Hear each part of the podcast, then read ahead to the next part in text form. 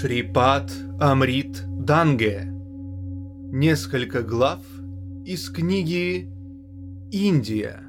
От первобытного коммунизма до разложения рабовладельческого строя». Индия. From Primitive Communism to Slavery.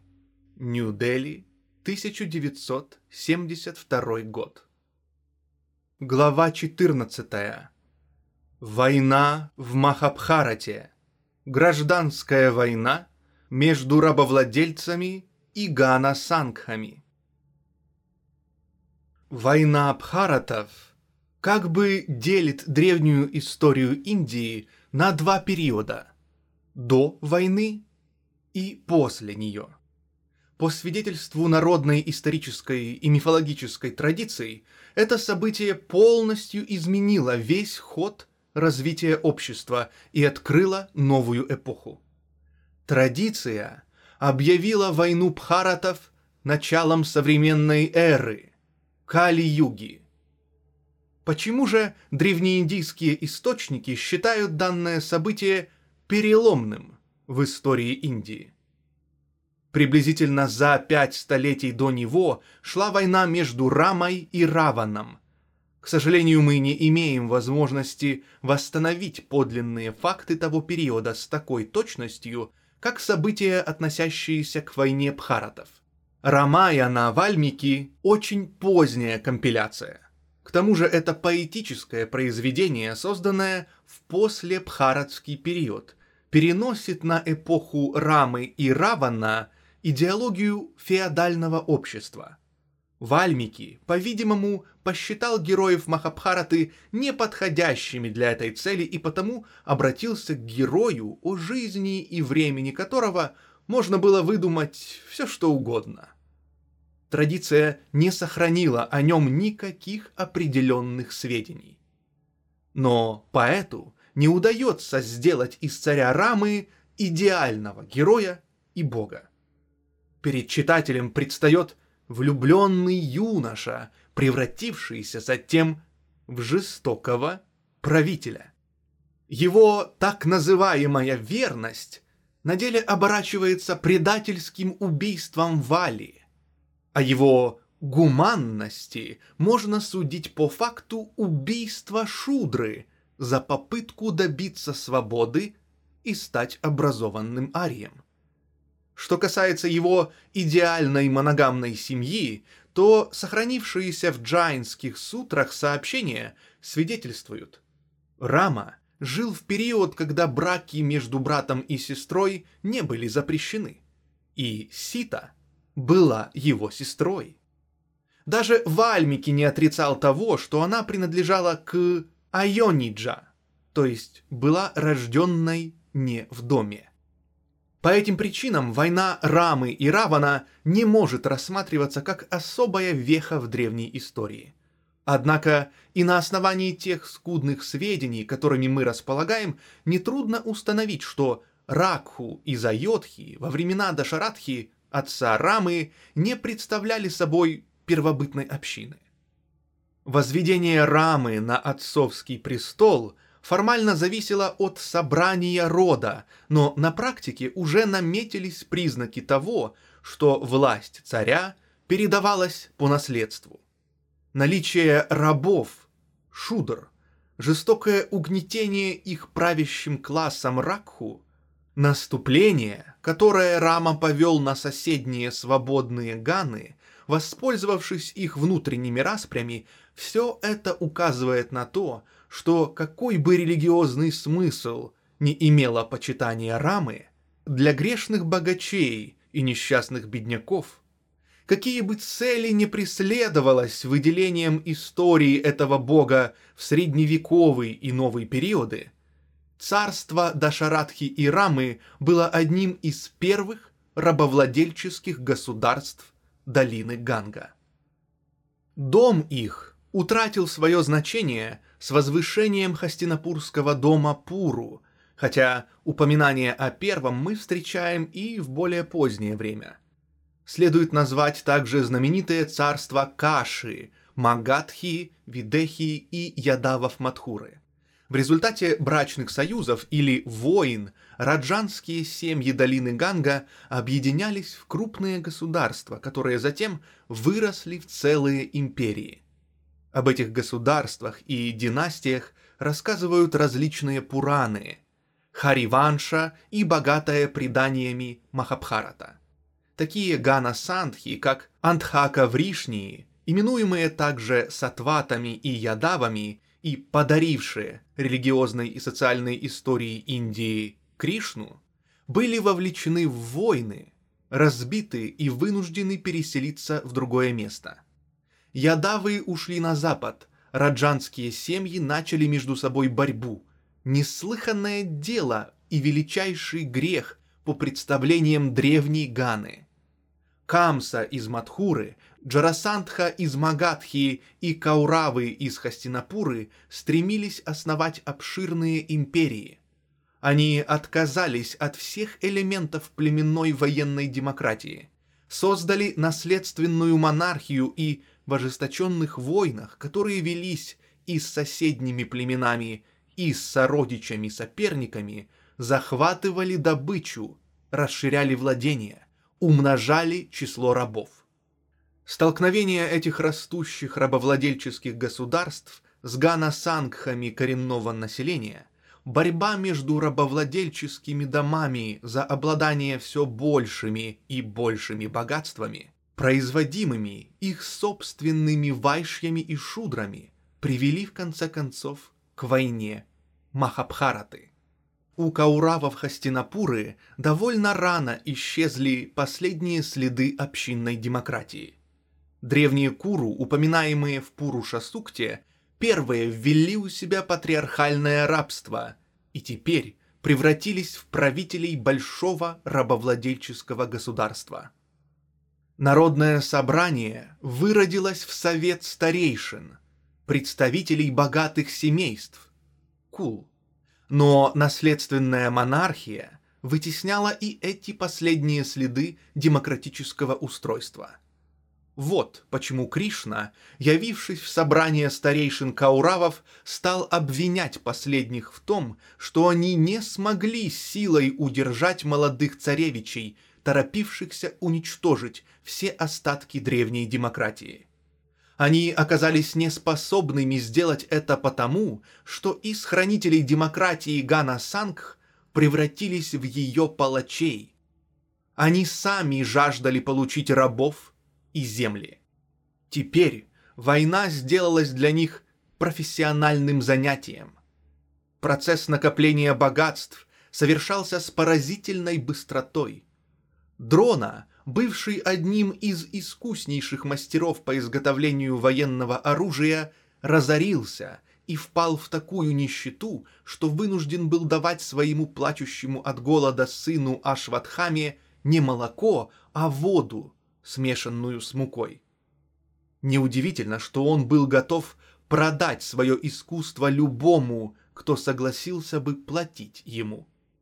Рабовладельческая аристократия жила в страхе перед своими рабами и непокорными племенами, являвшимися источниками рабской силы, и решительно пресекала любую попытку со стороны эксплуатируемых вооружиться или потребовать для себя человеческих прав. Если бы юноша Эковалья из Нишадов не пал жертвой приверженности взглядам своих хозяев, Дрона не отрубил бы у него пальцы, и он стал бы великим шудрой, соперником Арджуны. Собственники были обуреваемы жаждой богатств, и ради их приобретения предприняли самую большую и кровопролитную войну в истории Древней Индии рабовладельцы захватили долины Ганга и Инда. Преимущество Ганасанг в военной технике, наличие лошадей и стрел с железными наконечниками, которых не было у местного населения, а кроме того героизм арийских общин, обеспечивавшие им когда-то победы над ракшасами, нагами, нишадами, дравидами и другими племенами, теперь ничего не давали.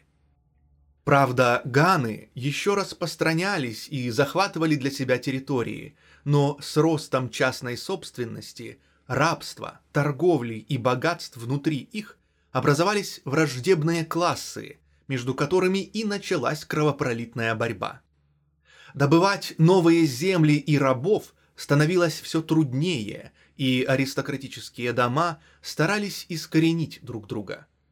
Процесс концентрации собственности вступал в противоречие с практикой дележа всевозрастающих богатств, принадлежавших, согласно законам старинной демократии, всем родственникам.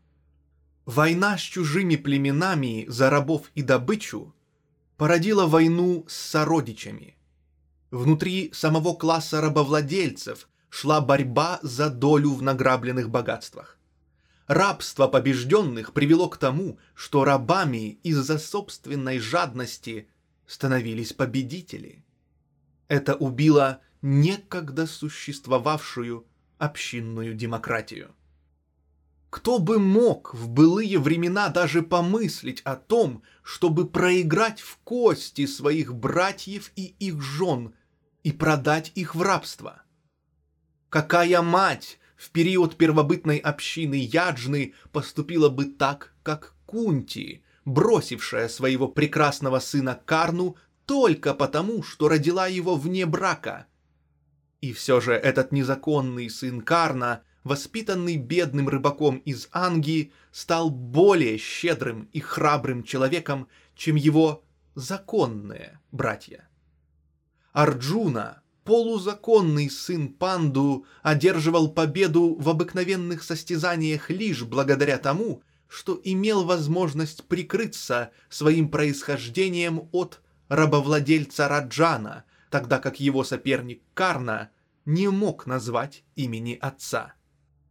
Гуманность первобытной Ганны сменилась жестокостью гордых своим богатством рабовладельцев. Результатом всего этого явилась война, описанная в Махабхарате, к рассмотрению которой мы, наконец, переходим. Она началась между отпрысками одного и того же царского дома, Хастинапурского, и явилась таким образом междуусобной войной сородичей. Это было совершенно несовместимо с принципами Яджнаганы, согласно которым сородичи не могли убивать друг друга. Враждующие стороны заключали союзы с другими ганасангхами, причем внутри последних иногда происходил раскол, как это было у сатватов. И одна часть Ганы дралась на стороне кауравов, а другая на стороне пандавов. Наступил полный упадок общинной демократии. Царевичи правящих домов ряда государств, например, Магадхи, также оказались в разных лагерях и, пренебрегая узами кровного родства, вступили в войну.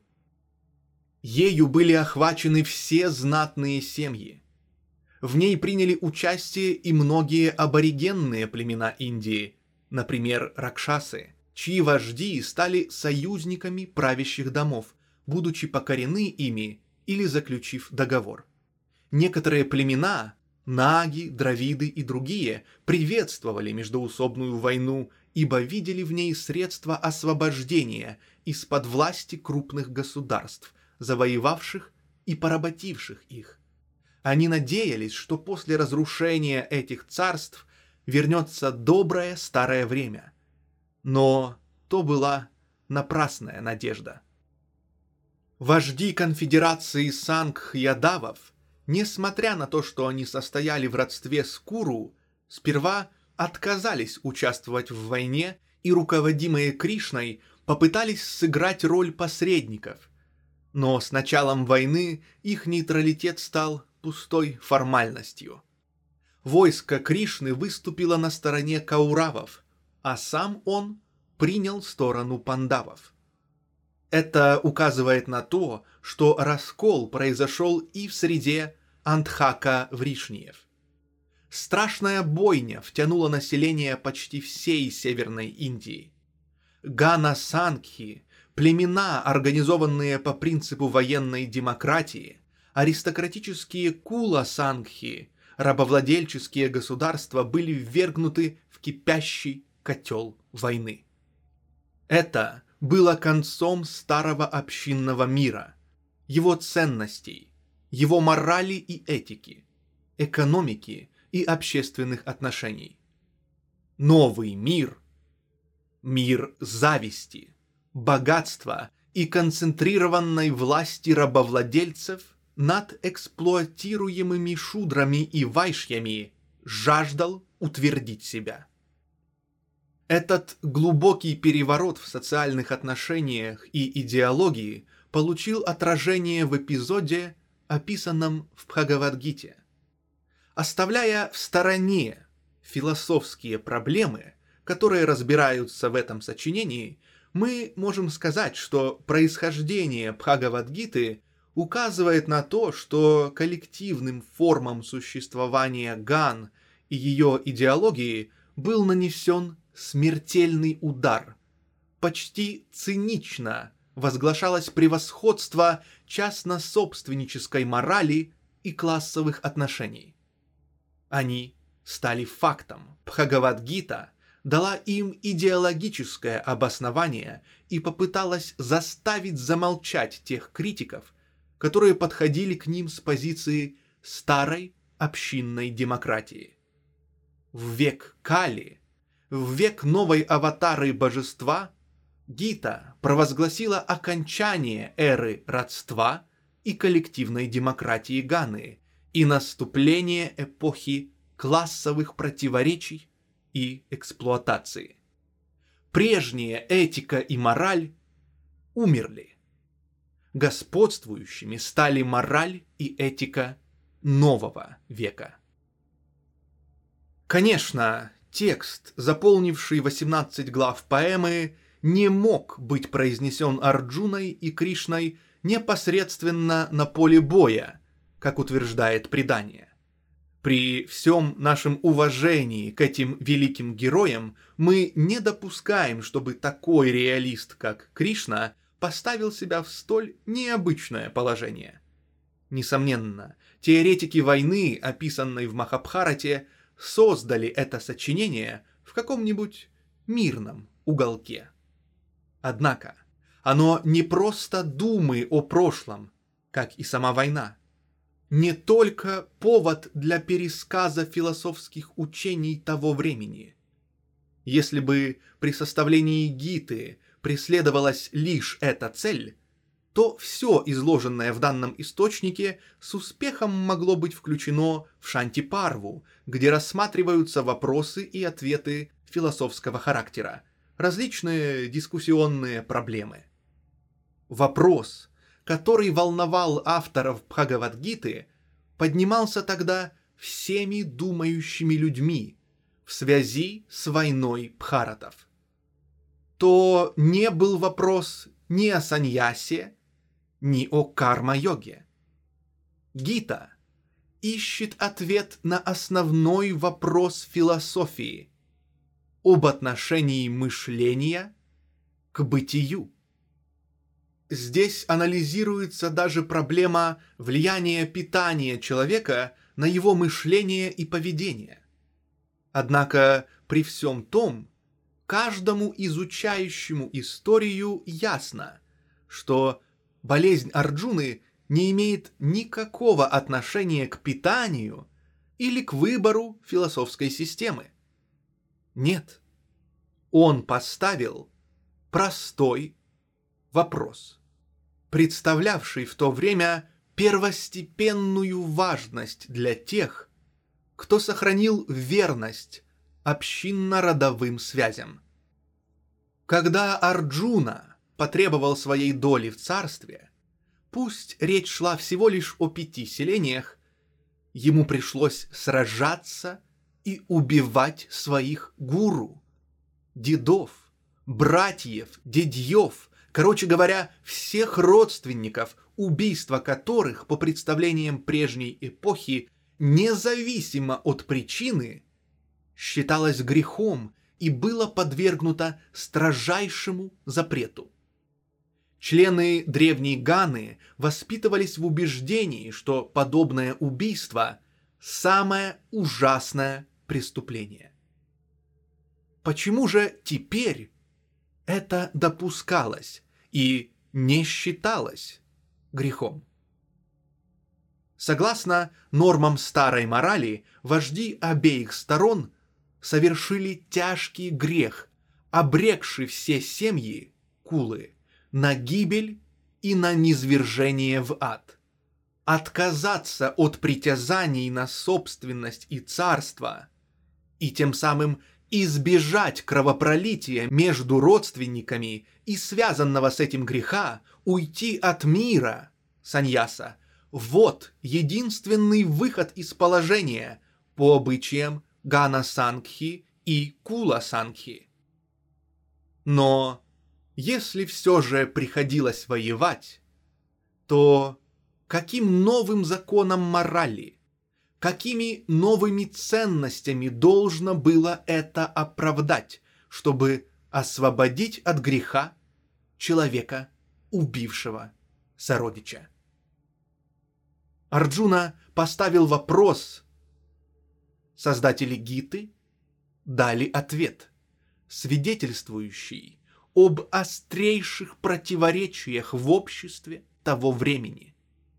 Они не могли предложить глубокого объяснения и лишь заявили. Такова судьба. Таков твой классовый долг. Следуй и повинуйся ему.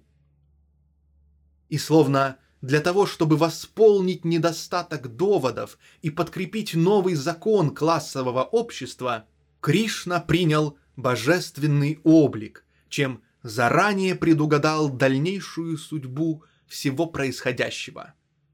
Арджуна замолчал и сказал, что он удовлетворен. Общинный гуманизм был подавлен и отвергнут, а людей отправили на нечестивую бойню, освященную новой философией и новым правом. Если подходить ко всему этому с позиции историзма, рационально, без религиозной предубежденности, то суть изложенного в Гите эпизода сведется именно к набросанной нами схеме. Как обосновывает Гита этические воззрения классового государства в противовес морали кровнородственной общины Ганы? В старой общине с увеличением разнообразия продуктов и дифференциацией труда совершался процесс разделения труда по варнам. Каждая из них должна была выполнять определенную работу, но результаты считались общественными, а потому и потребление было общественным. Принадлежность к той или иной варне не давала члену общины права на особое вознаграждение и присвоение. Смысл деления на варны заключался просто в специализации труда, повышавшей качество продукта и совершенствовавший деятельность общинной организации. Но с возникновением обмена, торговли, частной собственности и денег, каждая индивидуальная семья начала добиваться особых прав.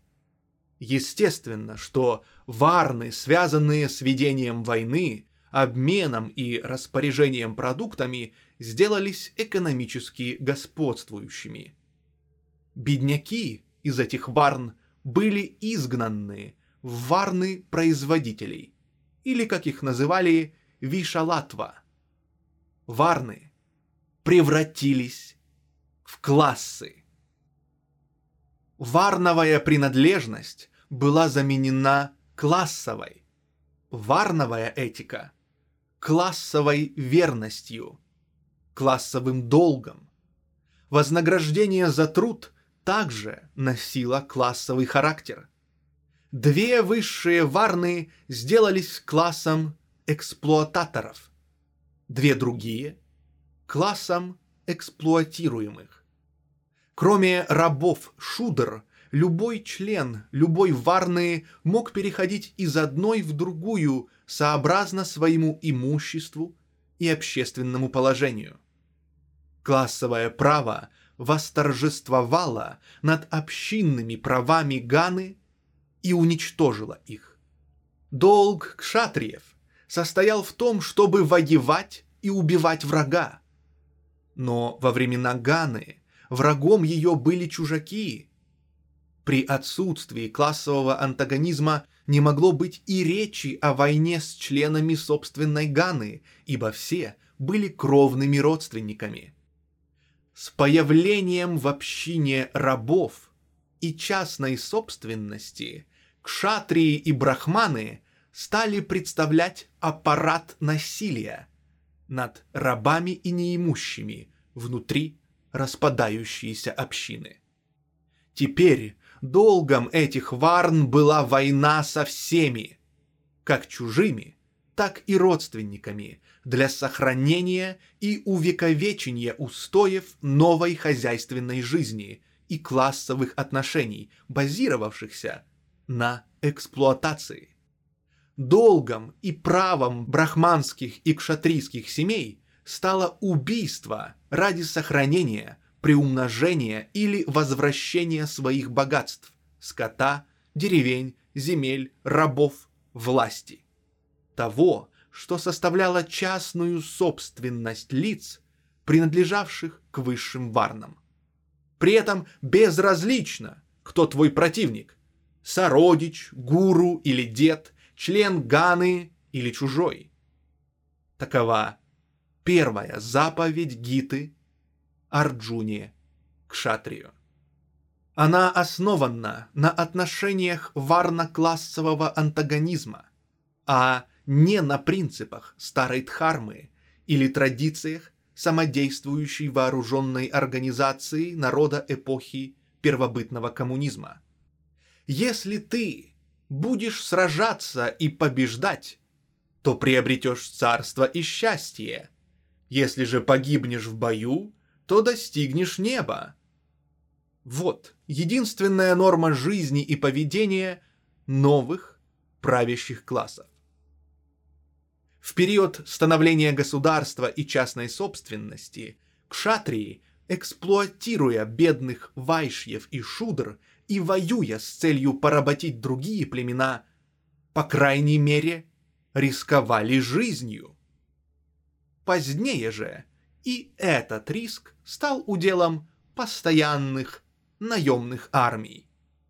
Осветив отрицание обязанностей коллектива и его дхармы и узаконив насилие одного класса над другим, Гита не смогла, однако, гарантировать настолько хорошую организацию классового общества, чтобы эксплуататоры и эксплуатируемые даже при разумной эксплуатации могли быть спокойны за свою жизнь и свободны от воздействия повторяющихся потрясений. В старой общине, несмотря на бедность, обусловленную низким уровнем развития производительных сил, каждый был уверен, что он получит свою долю общественного продукта. Последний производился для потребления, и община распределяла его между всеми членами. Он не уходил из рук производителя, не превращался в деньги, то есть в нечто прямо противоположное тому, для чего он был предназначен, не становился предметом торговли. Теперь же золотая монета, хиранья, это магическая абстракция – начала цениться повсюду, всеми классами и варнами. За нее можно было получить что угодно. Какая таинственная сила скрывалась в золоте и делала его таким всемогущим и в то же время таким иллюзорным. Что помогало ему двигать все и быть всем в одно и то же время? Как случилось, что тот, кто создавал полезные и приятные вещи, не имел возможности пользоваться ими иначе, как через посредство денег, этого чудодейственного хиранья. Почему человек, обменивавший произведенный им продукт на деньги, не мог купить на полученную сумму ту самую вещь, которую он покупал за эти деньги еще только вчера? Рабы трудились, а господин наслаждался. Одни торговали и разорялись, а другие, наоборот, наживались. Есть ли в мире закон, обеспечивающий человеку нормальные условия жизни за честный труд? О Боже! Не вышел ли ты и сам из лона золота, Хиранья? И не стал ли Хиранья Гарбхой? В первобытной общине эти вопросы не возникали. Она не нуждалась в философии, примиряющей антагонистические отношения. Община эпохи Вет молилась, ликовала, танцевала и мечтала о том, чтобы заставить корову давать побольше молока. Ведийский философ дивился, каким образом зеленая трава, попав в желудок черной коровы, превращается в теплое белое молоко. Он удивлялся и даже пугался, наблюдая, как брошенное в землю семя дает ростки и появляется снова в другом виде. Он хотел знать, почему это происходит. Он хотел знать, как живет вся природа и кто ею управляет. Он рубил дерево, отщеплял от него кусок, делал стрелу, преследовал и убивал оленя, а потом съедал его. Он думал и рассуждал, каким образом ветка дерева становится стрелой, а олень — пищей. И отвечал, это происходит потому, что человек размышляет и трудится.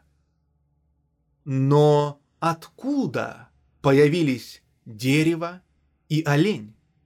Почему иногда находишь оленя, а иногда нет?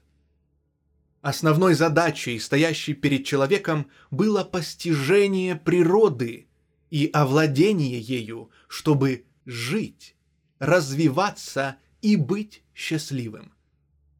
Он видел, как умирают люди, видел сны. В снах он летал, бродил в незнакомых местах и в то же время находился около общинного очага. Нет ли в нем самом какого-то другого существа, живущего независимо от него, строящего планы и размышляющего. Он населил все, что его окружало, духами и душами, такими же живыми, как он сам. Он обобщал, изучал, философствовал, стремясь постичь процессы мироздания. Он прибегал к логическим рассуждениям, искал причины, следил за своими мыслями и ощущениями, пытался понять взаимоотношения сознания и бытия. Тогда была создана так называемая Насадия Сукта, единственная философская сукта Ригведы. Ни веды, ни община типа Яджны не пошли дальше этого. Но тем самым были проложены пути, к философии ранних Упанишат. Человек на этой стадии еще не был вовлечен в борьбу с собственным творением, со своими социальными силами.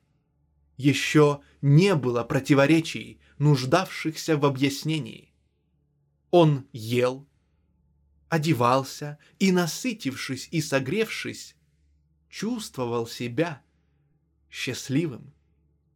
Но вот возникло общество, основанное на эксплуатации и антагонизме. И пища, которую производил человек, уходила из его рук к тому, кто не работал. Непосредственный производитель мерз без платья, ибо теперь оно доставалось хозяину. Если он о чем-то спрашивал, его били. Если он отказывался работать, на него обрушивалось все общество. Ему говорили, что его долг трудиться. Если он просил себе долю, которая обеспечивала бы ему существование, его обвиняли в жадности и учили быть скромным. Так возник глубокий принцип философии Гиты и Упанишат. Ты должен только действовать и выполнять действия, как это тебе положено в соответствии с занимаемым тобою местом в жизни. Ты не имеешь права на контроль и на результаты своего труда. Не совершай действия с желанием получить плоды своих деяний и постоянно совершай действия. Вот смысл знаменитой заповеди Гиты, которую дали сомневающемуся Арджуне, а затем в течение столетий после войны Махабхараты преподносили простым людям. Такова суть философии классового общества, зараженного противоречиями и кризисами. Частная собственность и хаос производства, утрата производителем контроля над продуктом, что было невозможно в первобытной общине и будет невозможно при социализме, породили религиозные лозунги классового государства – призванные оправдывать рабство и нищету производителей, насилие и эксплуатацию со стороны правящего класса. Даже самые пространные аргументы в защиту долга и блага общества Лока Санграха оказались недостаточно сильными, чтобы заставить колебавшегося Арджуну решиться на убийство своих сородичей. Им овладело глубокое волнение. Со смертью все кончается как для него, так и для них. Разбивая этот довод, Кришна представляет человеческие существа некой абстракцией, именуемой атманом, душой. Атман, хотя и заключен в теле, но не связан с ним. Он не чувствует и не мыслит, не живет и не умирает. Ощущения, чувства и прочие приходящие атрибуты тела могут быть подавлены, после чего человек достигает такого состояния, стхита праджна, при котором все его действия утрачивают для него всякую привлекательность и перестают оказывать на него какие-либо воздействия. Тогда, даже если он совершает убийство, это не считается грехом. Более того, поскольку атман, как в убитом, так и в убийце, индифферентен и бессмертен, в действительности как бы ничего не случается. Человек в состоянии стхита праджна не испытывает ни удовольствия, ни боли, ни жары, ни холода он освобождается от своего тела еще при жизни, а после смерти не рождается вновь, чтобы пожать плоды своих пороков или добродетелей. Иными словами, кровавая война Бхаратов также превращается в мираж, простую игру воображения. В течение многих столетий правящий класс использовал этот принцип против трудящихся масс, стремясь с его помощью вытравить чувство протеста, неудовлетворенности и гнева. Была создана легенда о Джанаке и ему подобных, в которой богатый царь без всякого удовольствия ел прекрасные кушанья и с полным безразличием носил пышные одежды. Следовательно, даже раб должен ощущать себя счастливым, когда умирает от голода.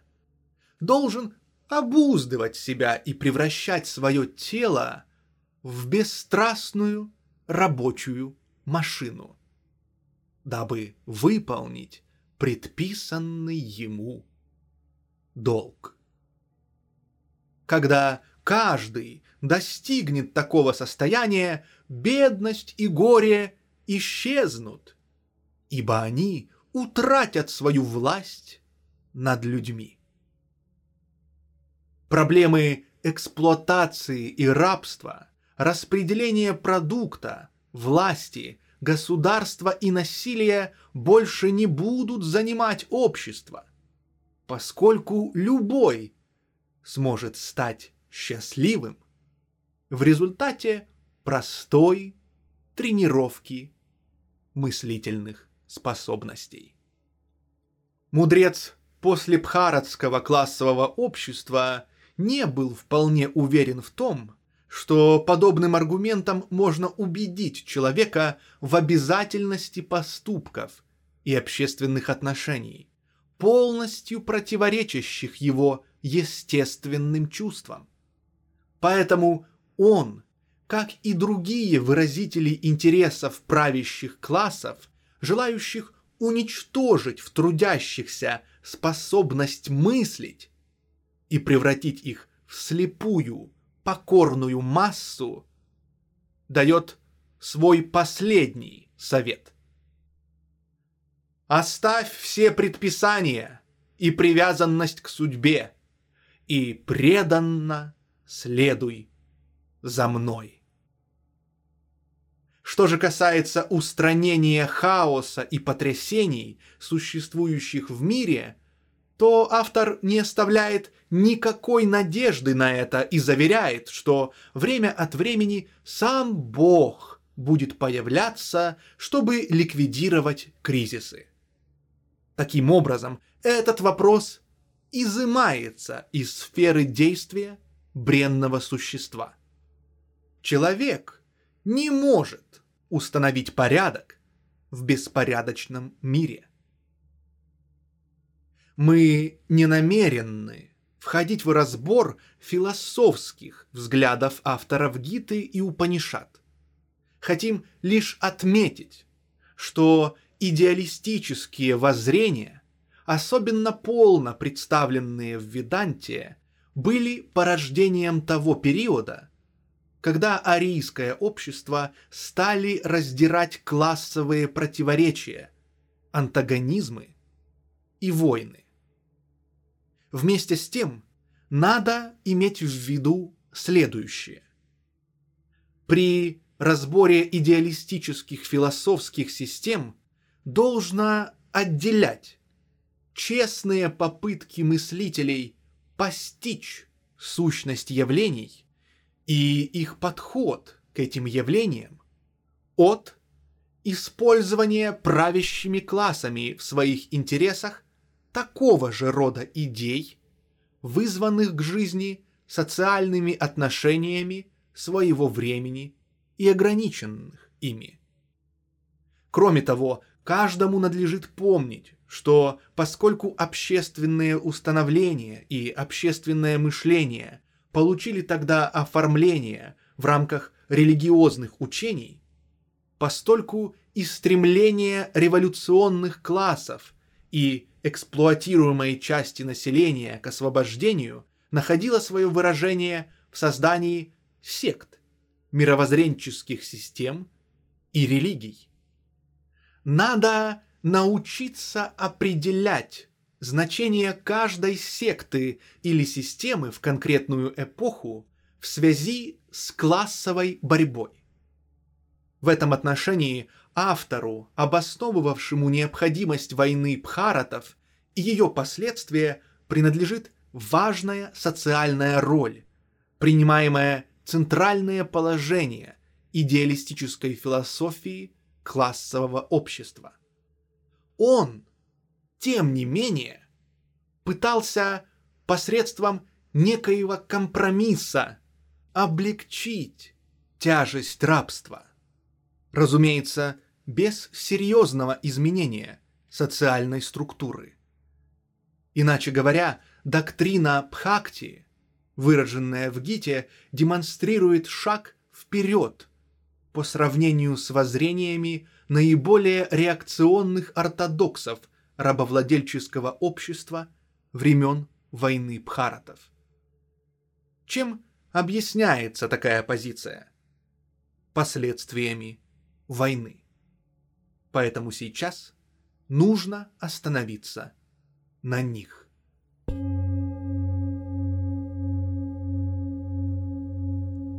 Глава 15. Упадок рабства. Новые силы, новый этап. Наихудшие опасения, инстинктивно возникавшие у простого народа в связи с итогами окончившейся войны и высказывавшиеся тогда всеми мыслящими людьми, оправдались. Вопреки ожиданиям обеих сторон, война превратилась в такую резню, такую яростную бойню, что победители Пандавы оказались к завершающему ее этапу в тяжелейшем положении. А почти все знаменитые мужи, цари, искусные воины и военачальники пали на поле боя. Государства, участвовавшие в войне, так же, как и союзные Гана Сандхи, были чрезвычайно ослаблены. Это дало некоторую передышку нагам, нишадам и другим племенам. Они выступили против некогда могущественных, внушавших страх и ненависть арийских кул и их армий, чтобы вернуть свой прежний статус. О кризисе, охватившем рабовладельческие государства и сангхи, свидетельствует тот факт, что нападения нагов и ряда других племен вылились в общее наступление с востока, юга и запада на государство долины Ганга. Положение рабовладельческих государств было столь трудным, что у Юдхиштхиры не осталось средств даже на совершение обряда Ашваметхи, вознаменование победы, и лишь некоторые припрятанные сокровища выручили его. Торжества, организованные в честь его так называемых «добрых дел», не вызвали энтузиазма у измученного народа, который по-своему высмеивал победителей. На празднество пандавов явилась мышь, туловище которой было наполовину золотым. Заметив это, кто-то спросил, чего она хочет и почему только часть ее туловища золотая. Мышь обнюхала все вокруг, повернулась и ответила — что она стала наполовину золотой после того, как коснулась этой частью тела земли, где какой-то бедняк подал милостыню. Несколько крошек хлеба. Здесь же, на месте торжества рабовладельцев, огромные богатства и обильная пища, доставшиеся брахманам, оказались бессильными позолотить другую половину ее тела. Таков был народный комментарий по поводу добродетели победителей. Некоторые слои господствующего класса находились в полной нищете и были готовы продавать свой труд кому угодно. В районах, охваченных голодом и засухой, гордые брахманы, представители правящих варн, отправлялись в леса к ненавистным чандалам, чтобы просить у них пищу. Теперь пришло время покоренным и порабощенным чандалам преподносить правила морали святому Вишвамитре и убеждать его не есть дохлых собак ради сохранения своей жизни. Когда страх перед крупными государствами ослабел, когда в ходе войны обнаружилось, что правящие классы страстно стремятся лишь к захвату богатств и власти, а все их разговоры о морали и добродетели лишь ширма, скрывающая жажду получения земли, рабов и предметов роскоши, производимых чужим трудом, тогда этим рабовладельцам бросил свой вызов прямолинейный материализм. Но пандавы, верные своей классовой природе, применили против материалистов силу оружия и уничтожили их, дабы те не смогли встать во главе возмущенного народа. Впрочем, это не остановило движение поднимавшихся племен. К тому же и внутренняя борьба в уцелевших Гана-Сангхах стала еще более ожесточенной. Маусалапарва, Махабхараты и жалобы Кришны на свое непрочное положение в собственной Гана-Сангхе ядавов создают в общих чертах картину повсеместного упадка и разрушения. Сангха Антха Вришниев, племени ядавов, в общем держалась в стороне от войны. Опасаясь нападений Шишупалы и его союзников, она надежно укрылась в Двараватии, в Саураштре. Но это не значит, что ядавы спасли свою демократию от превращения ее в аристократическое общество. В их Сангхе началось столь острое соперничество между богатыми семьями, что Кришна, хотя и был их выборным главой, жаловался на других вождей, говоря, что ему трудно поддерживать порядок. Показательно, что Нарада, учивший Кришну, как надо поступать, чтобы сохранить верховенство, обвинил его в том, что он был недостаточно прост и учтив и слишком скуп в расходах на празднества и при раздаче даров. Упоминания такого рода способов завоевания власти в Гане показывают, как быстро она разрушалась по мере усиления процесса классового размежевания.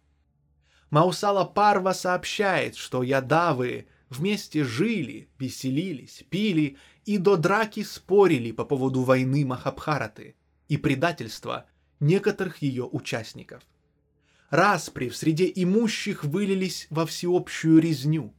В разгар этих споров и стычек столицу Гана Санки с востока атаковали наги.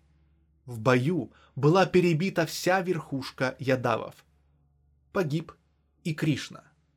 Война была такой ожесточенной, что позднее термин «ядави» стал применяться для обозначения гражданской войны. На помощь Андахака Вришниям явились пандавы, но им не удалось спасти первых от нагов и других противников. Страх перед государствами долины Ганга, перед мощью Куру и Пуру исчез. Арджуна жаловался, что когда в бою против нагов он взялся за свое знаменитое оружие, оно отказалось служить ему. Несколько уцелевших семейств ушло в Хастинапуру. Однако Хастинапура уже перестала быть центром мощной державы. Махабхарата сообщает, что пандавы вскоре после окончания войны отправились на небо в сопровождение собаки. Их внук Парикшит был убит нагами. Интересно отметить, что брахманский вождь Кашьяпа, знавший заранее план нападения на Парикшита, был подкуплен предводителем нагов Такшакой. Известной передышки удалось добиться, по-видимому, сыну Парикшита, Джана Меджае – предпринявшему наступление на нагов и вынудившему их пойти на временный мир. На этом кончается период Махабхараты. О последующем периоде, вплоть до момента, когда в долине Ганга опять возникли крупные государства, но уже на новой основе, нет почти никаких данных. Эти государства тяготели не к Хастинапуре, а к Паталипутре, столице Магадхи. Но теперь рабство приходит в упадок, и главную роль начинают играть деревенские сервы, городские ремесленники и торговцы. Власть монарха ничем не ограничена. Рабы, частично освобожденные, частично сбежавшие от хозяев, стали выдвигать идеи, нашедшие поддержку у молодых торговцев и землевладельцев, последователей – и учеников-проповедников, предвестников буддизма. Мы не намерены касаться здесь этого вопроса и хотим только отметить, что война, описанная в Махабхарате, в такой степени ослабила рабовладельческое общество, что оно не могло более существовать по-старому. Несомненно, рабство еще не исчезло. Рабовладельческие государства, пережив изменения, возвысились опять. Но кровопролитное столкновение, усиление нишадов, нагов и других племен и борьба с ними заметно тормозили рост этих государств. Кроме того, наги располагали обширной территорией, позволявшей им отступать и находить там себе пропитание. Поэтому наиболее жестокие формы рабства не могли сохраняться. Пополнять ряды рабов взамен вышедших из строя или умерших становилось все труднее. Завоевательные войны требовали средств, превышающих возможности рабовладельцев, и вели к обнищанию народа. Наконец, с развитием производства, обмена и торговли в качестве самостоятельной экономической силы общества выступают торговцы, которым было выгодно превращение рабов в ремесленников. Последние селились за стенами столичного города и поступали под защиту правителя. Мощь Коева основывалась на умении использовать противоречия между городом и деревней, между торговцами и собственниками земли и рабов. Как уже указывалось, значительных успехов достигло земледелие. Вопрос о частной земельной собственности приобрел серьезное значение. В новых условиях, о которых речь шла выше, развивать земледелие на базе рабства становилось затруднительно. Тоже, надо сказать, и о ремесленном производстве. Созревали предпосылки для замены рабства феодализмом ускорению данного процесса весьма способствовала война Махабхараты. Все это обусловило новое отношение к рабству со стороны законодателей и философов. Оно, новое отношение, отражено в знаменитых словах, вложенных авторами Гиты в уста Кришны. Хотя женщина, вайшья и шудра рождены для рабства – они могут получить спасение на небе, если последуют за мной. Иначе говоря, ко времени войны Бхаратов рабовладельческое государство не звело до положения рабов даже свободных ариев-вайшьев, то есть массу трудящихся, гордых виша, древних общин Ган, поставив их и всех женщин на одну доску с рабами-шудрами. Для них не было спасения ни здесь, на земле, ни на небе.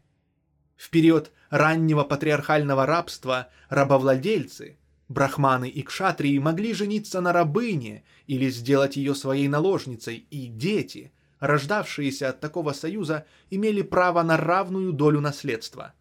Но раб, как таковой, не смел и думать о свободе или о накоплении богатства.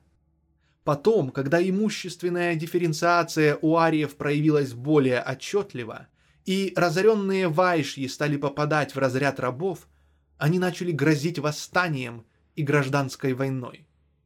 Диктатура рабовладельцев разгромила своих противников в лице разоренных вайшьев и их союзников из нишадов и нагов и установила царство террора. Именно в это время вайшьи арии были низведены до состояния шудр – Женщина оказалась в таком положении еще раньше. Связи с рабынями утратили патриархальный характер, и дети от подобных союзов лишились прежнего статуса. Если раньше при патриархате их принимали в варну отца, свободного главы семьи, то теперь их относили к варне матери-рабыни, то есть путь даже к частичной свободе был перед ними закрыт. Незавоеванные, или полузавоеванные племена были слишком многочисленными, чтобы рабовладельческие дома могли спокойно наслаждаться миром. Производительные силы росли быстрыми темпами и нуждались в новых производственных отношениях. Интересы растущих обмена, торговли, ремесла и новые общественные силы требовали прежде всего смягчения рабства. Это и было провозглашено в Гите – Кришна, представитель самой крупной Гана Сандхи, пережившей войну, более всего подходил для роли выразителя идеи освобождения на небе и установления компромисса, позволяющего рабам и женщинам трудиться на земле, не нарушая покоя класса эксплуататоров, а свободу и вознаграждение за труд получать на небе, где им обещалось равенство с хозяевами. Сейчас это кажется довольно странным, но в тот период не казалось таковым. Это был компромисс между рабовладельцами и новыми силами, направлявшими общество к феодальному строю. Рабство явилось первой формой эксплуатации, формой, присущей древнему обществу. Оно сменилось феодальной зависимостью в средние века и наемным трудом в новое время. Вот три главных этапа порабощения человека человеком, соответствующие трем великим эпохам цивилизации. Рабство, вначале неприкрытое, а затем замаскированное, всегда их сопровождало. В настоящей работе мы не касались второго этапа общественного развития. Основная цель книги – показать, как возникла первобытная община, как она развивалась и распалась, как появилось рабство и с ним государство, основанное на насилии, жестокая диктатура частных собственников и рабовладельцев. Бывшие дикари, не умевшие даже добывать огонь, заселили огромное пространство, континенты, построили города и образовали государства, вызвали к жизни мощные производительные силы для того, чтобы заставить природу служить себе. Перешли от дикости к варварству и от варварства к цивилизации. Люди изобрели всевозможные орудия и оружие для ведения войны и мирной деятельности – создали искусство и литературу, изучали природу, чтобы познать ее законы и раскрыть ее тайны. От веры в существование миллионов разнообразных духов, демонов и богов они поднялись до проблем манизма, отношения частного к общему, индивидуального к универсальному, субъективного мышления к объективному миру. Но за периодами прогресса следовали периоды упадка и регресса. Первобытная родовая община варваров, не знавшая классовых конфликтов, рабства, алчности, частной собственности и вражды между родами, оказалась жертвой рабства, классовой войны, жадности и насилия братьев над братьями. Так как основой цивилизации служит эксплуатация одного класса другим, то все ее развитие совершается в постоянном противоречии.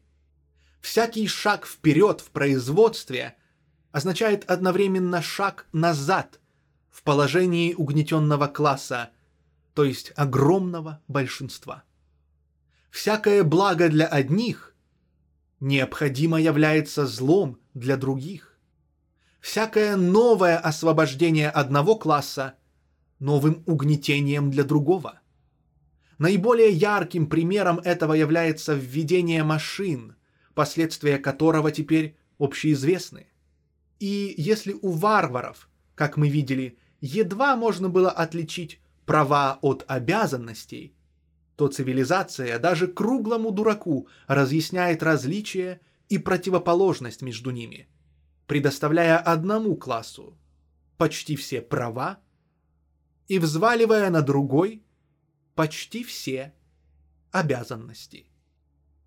Но этого не должно быть. Что хорошо для господствующего класса, должно быть благом и для всего общества, с которым господствующий класс себя отождествляет. Поэтому чем дальше идет вперед цивилизация, тем больше она вынуждена набрасывать покров любви на неизбежно порождаемые ею отрицательные явления, прикрашивать их или лживо отрицать. Одним словом, вводить в практику общепринятое лицемерие, которое не было известно ни более ранним формам общества, ни даже первым ступеням цивилизации, и которое, наконец, достигает высшей своей точки в утверждении. Эксплуатация угнетенного класса производится эксплуатирующим классом единственно и исключительно в интересах самого эксплуатируемого класса. И если последний этого не понимает и даже начинает восставать против этого, то это самая черная неблагодарность по отношению к благодетелям, эксплуататорам. Деление общества на классы, так же как и государство, существовало не извечно. Были общества, которые обходились без него, которые понятия не имели о государстве и государственной власти. На определенной ступени экономического развития, которая необходимо связана была с расколом общества на классы, государство стало в силу этого раскола необходимостью. Мы приближаемся теперь быстрыми шагами к такой ступени развития производства, на которой существование этих классов не только перестало быть необходимостью, но становится прямой помехой производству. Классы исчезнут так же неизбежно, как неизбежно они в прошлом возникли. С исчезновением классов исчезнет неизбежно государство. Общество, которое по-новому организует производство на основе свободной и равной ассоциации производителей, отправит всю государственную машину туда, где ей будет тогда настоящее место в музей древностей, рядом с прялкой и бронзовым топором. Этот музей человеческого прошлого возможно будет построить только тогда, когда большинство стран создадут бесклассовое общество и социализм. Мир – уже вступил в этот период.